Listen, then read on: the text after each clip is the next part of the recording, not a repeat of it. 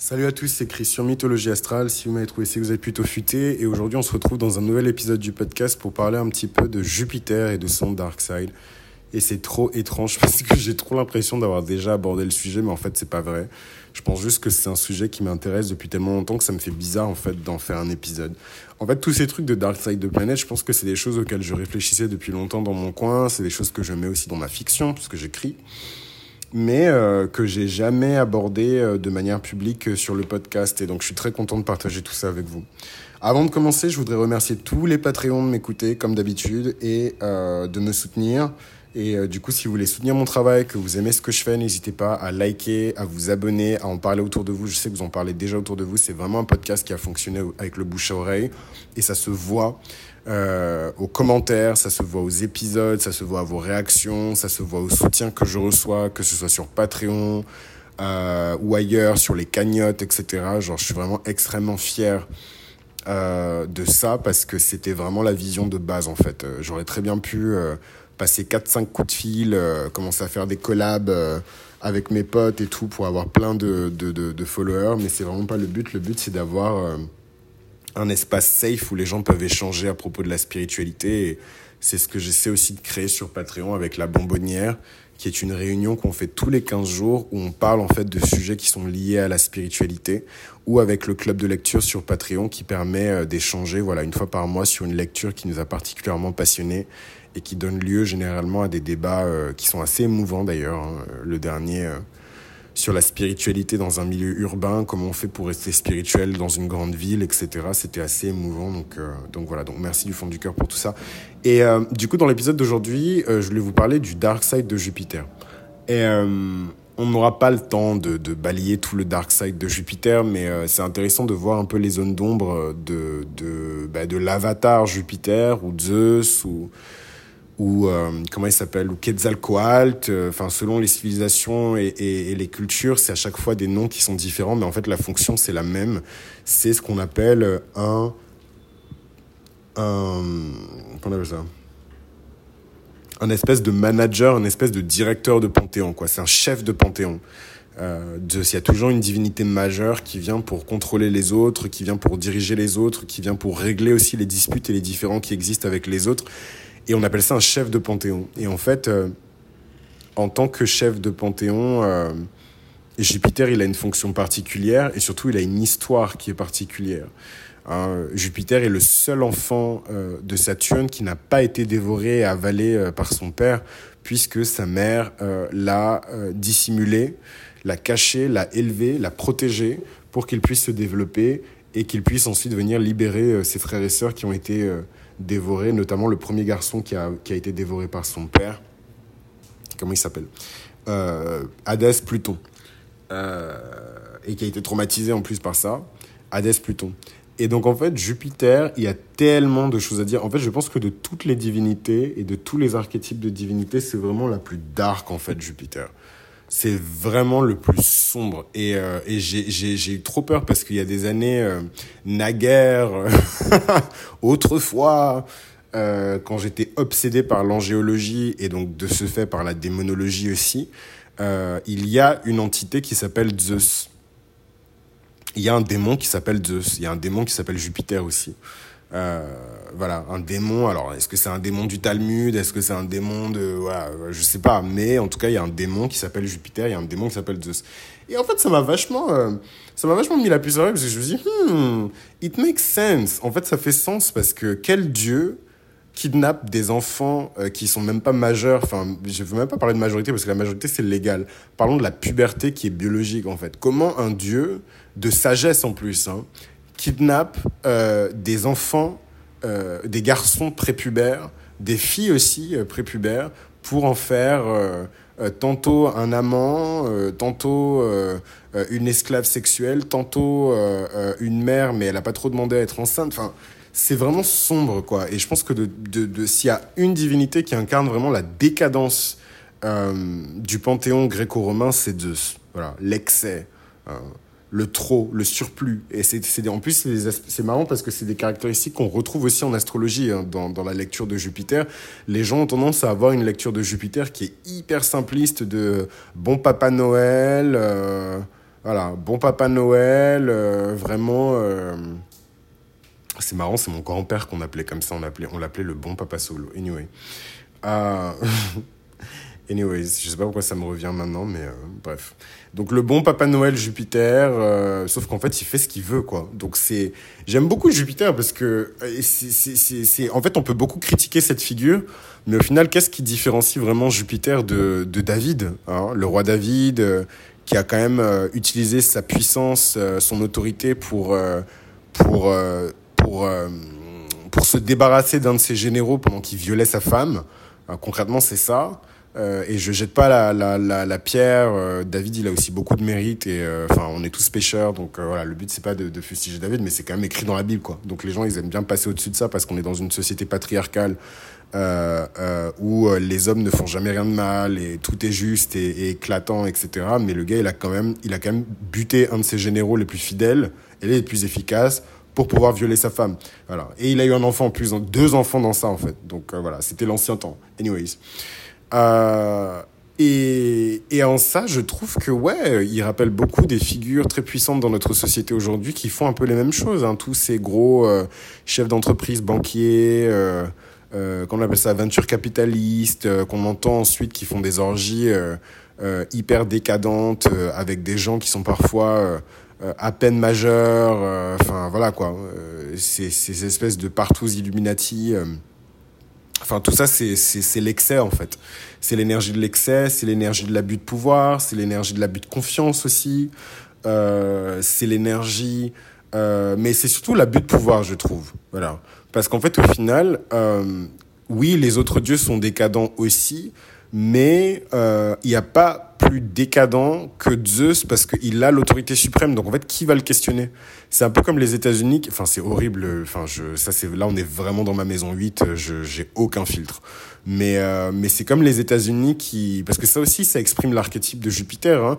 Les États-Unis qui utilisent la bombe atomique et en fait, il y a tout ce truc de, euh, en fait, c'est censé être une arme de dissuasion, et quand on l'utilise, ben, euh, le danger, c'est qu'il y ait un, euh, retaliation, donc en gros que les gens, toi, tu, tu bombardes, ben nous aussi on te bombarde. Sauf qu'en fait, si c'est les États-Unis et que c'est la première puissance économique et militaire du monde, en fait, eux peuvent se permettre de bombarder, de larguer deux bombes sur le Japon, et on, on, on attend, on s'attend à ce que le Japon ne, ne réagisse pas ou ne réponde pas, en fait.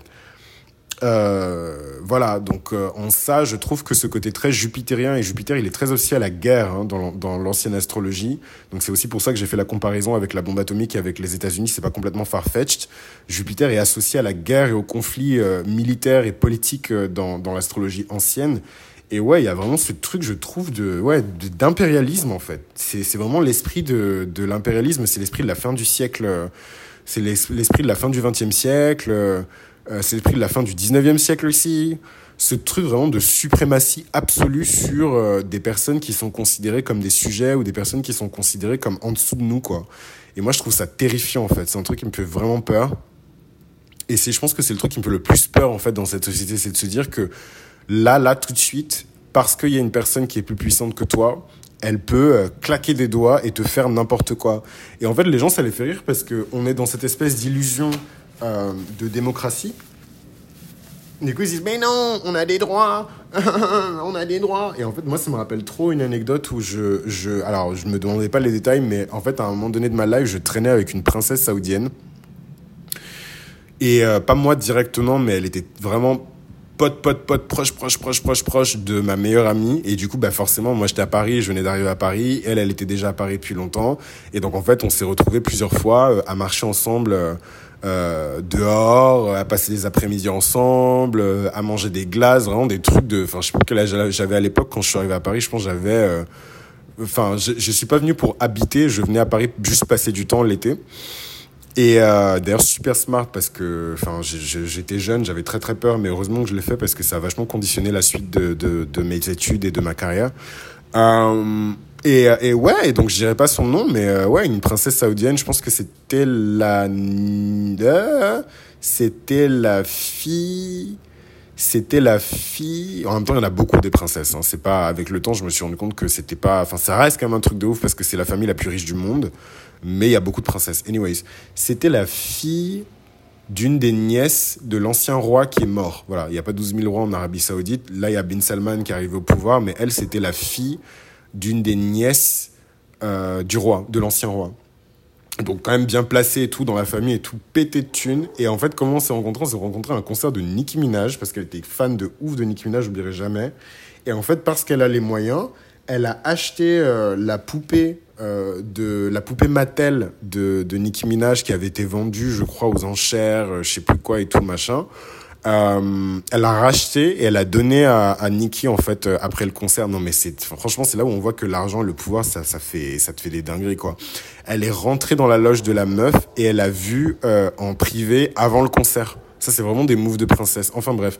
Et en fait, dans la, dans la fosse, elle était au milieu de la fosse. Personne n'avait le droit de la toucher. Elle avait au moins cinq gardes du corps euh, qui l'encadraient avec sa grosse veste euh, Versace, genre sertie de diamants. J'ai jamais vu autant de, de richesse de ma life. Bref, tout ça pour dire que je me souviens à l'époque, il y avait beaucoup de scandales en France à propos de la famille royale. Euh, ben, en fait, elle et euh, ses parents et ses oncles et tantes, en fait, qui venaient passer du temps euh, sur la côte d'Azur et en fait, qui privatisaient les plages. Et je me souviens à l'époque, il y avait eu aussi un fait divers où en fait, il y avait un mec ou une nana, je sais plus, qui avait mal parlé à une princesse saoudienne, je sais plus quoi, qui venait faire du, du, du shopping de luxe, je sais plus quoi. Et euh, je sais plus si le mec il avait disparu ou que s'il avait porté plainte et en fait que la plainte elle avait pas eu lieu. Je crois que la meuf elle lui a craché au visage, un truc comme ça. Je sais plus, je me souviens plus exactement de l'histoire, mais mais en fait un truc comme ça. Et en fait les gens sont dans cette espèce d'illusion euh, de démocratie où en fait on se dit qu'on va jamais rentrer dans ce genre de situation où on va être en face d'une personne qui est tellement puissante qu'elle peut faire ce qu'elle veut de nous. Ces gens-là sont tellement riches et ils ont une une une, une importance tellement grande sur l'échiquier géopolitique mondial que oui, en fait, ils peuvent vous pisser dessus, vous cracher dessus, ou vous déféquer dessus, et l'État français ne fera rien. Et en fait, c'est dans ce genre de situation qu'on voit que la démocratie n'existe pas, la MIF. Alors, euh, il y a je sais plus combien de personnes euh, qui ont été retrouvées euh, dans l'attentat du 11 septembre. Je sais plus combien de, de, de, de personnes parmi elles étaient de nationalité saoudienne. Les États-Unis n'ont jamais envahi euh, l'Arabie saoudite pour dire, ouais, euh, qu'est-ce qui s'est passé? Il y a je ne sais combien de personnes qui étaient dans l'attentat du 11 septembre. Et pourtant, on sait que l'attentat du 11 septembre, c'était hyper important. Pour vous dire qu'il y a des puissances dans ce monde qui euh, ouais qui, qui, qui peuvent exercer sur vous une forme de, de, de violence ou de et je me souviens à l'époque j'étais cons- en, en bon ascendant scorpion Pluton maison 1 que j'étais j'avais super peur de traîner avec elle. J'avais trop peur. J'avais tellement les chocottes. Et les gens ils comprennent pas genre moi tu m'envoies dans un quartier chaud j'ai pas peur. Mais ce genre de situation j'ai peur parce que je me dis que si jamais il y a un truc qui dérape je suis un homme noir. C'est à dire que les gens les gens comme moi dans leur pays sont esclaves. L'esclavage il existe encore là-bas euh, et si jamais ça dérape, j'ai pas de famille, j'ai pas de, de, de gens super riches pour me protéger, euh, etc. Enfin, je suis foutu en fait. Voilà. Euh, euh, euh, comme le journaliste qui avait dit je sais plus quoi sur la monarchie saoudienne et qu'on a découpé en morceaux et qu'on a fondu dans de l'acide à l'intérieur de l'ambassade. le mec, il en a rien à foutre en fait. Et je vous dis ça parce qu'en ce moment, je sais pas pourquoi, mais je fais que regarder des interviews de MBS. Euh, pour les gens qui connaissent Mohamed Ben Salman, l'actuel roi euh, de l'Arabie Saoudite, juste pour, pour comprendre la puissance en fait, genre le pouvoir, le mec est puissant. Anyways, parenthèse refermée, on revient sur l'archétype de Jupiter, mais c'est aussi ça en fait l'archétype jupitérien. C'est une puissance qui est tellement grande qu'en fait le gars, enfin le gars, qu'en fait ces, énergies, ces personnes, peu importe qui incarnent l'archétype, c'est le même archétype, peuvent vous faire du mal et en fait vous pouvez rien faire. C'est comme la monarchie absolue. Si le roi décide de prendre votre fille qui a 14 ans et d'en faire ce qu'il veut, vous pouvez rien faire. Vous allez vous asseoir là, on va prendre votre fille de 14 ans et vous pouvez rien faire, vous asseyez, vous pouvez rien faire. Pareil pour, bon bref, je vais arrêter dans, dans, dans l'horreur parce que après les gens ils vont dire mais c'est la réalité en fait. Cet archétype s'il existe c'est parce qu'il se reflète dans ce monde-là. J'ai regardé il y a pas longtemps, bon ça c'est sûrement euh, la saison, hein. je sais pas si c'est Vénus en Sagittaire ou Vénus en le, le transit de Vénus en Scorpion que j'ai très mal vécu. Euh, qui a fait ça, mais je suis obsédé par euh, tous ces trucs de, de rapport de force euh, asymétrique et de et de et d'abus de pouvoir. Donc je suis mis à regarder. Mais je pense après je pense c'est parce que je suis au Brésil, je me mets dans l'ambiance. J'ai regardé tout un documentaire sur l'industrie euh, euh, sur le tourisme sexuel en Thaïlande. Et en fait, c'est pareil. Les gens sont tellement pauvres. Et encore ça, c'est à nuancer parce qu'il y a une part aussi de- d'avarice et de et d'appât du gain euh, euh, de la part des parents aussi de ces enfants-là. Faut pas déconner non plus. Genre, c'est pas la Thaïlande, c'est pas c'est pas le Soudan. Hein. Donc, euh, faut faut arrêter aussi avec ce truc de pays pauvres, machin. Les gens, ils ont d'autres intérêts aussi pour envoyer leurs enfants en prostitution. Euh, et donc, je regardais ce documentaire et tout sur la prostitution infantile. en Thaïlande. C'est très plutonien cet épisode. Hein. Et, euh, et, ouais, en fait, ce rapport de force entre des familles, mais super pauvres, euh, pas éduquées, euh, du fin fond de la Thaïlande, et en fait, ces espèces de... Ils sont même pas riches, en plus, c'est ça qui me fait mal au cœur. C'est des mecs blancs de, de, qui sûrement qui viennent avec l'argent du gouvernement et tout, que ce soit des Allemands ou des Français et tout, qui vont là-bas pour faire du tourisme sexuel.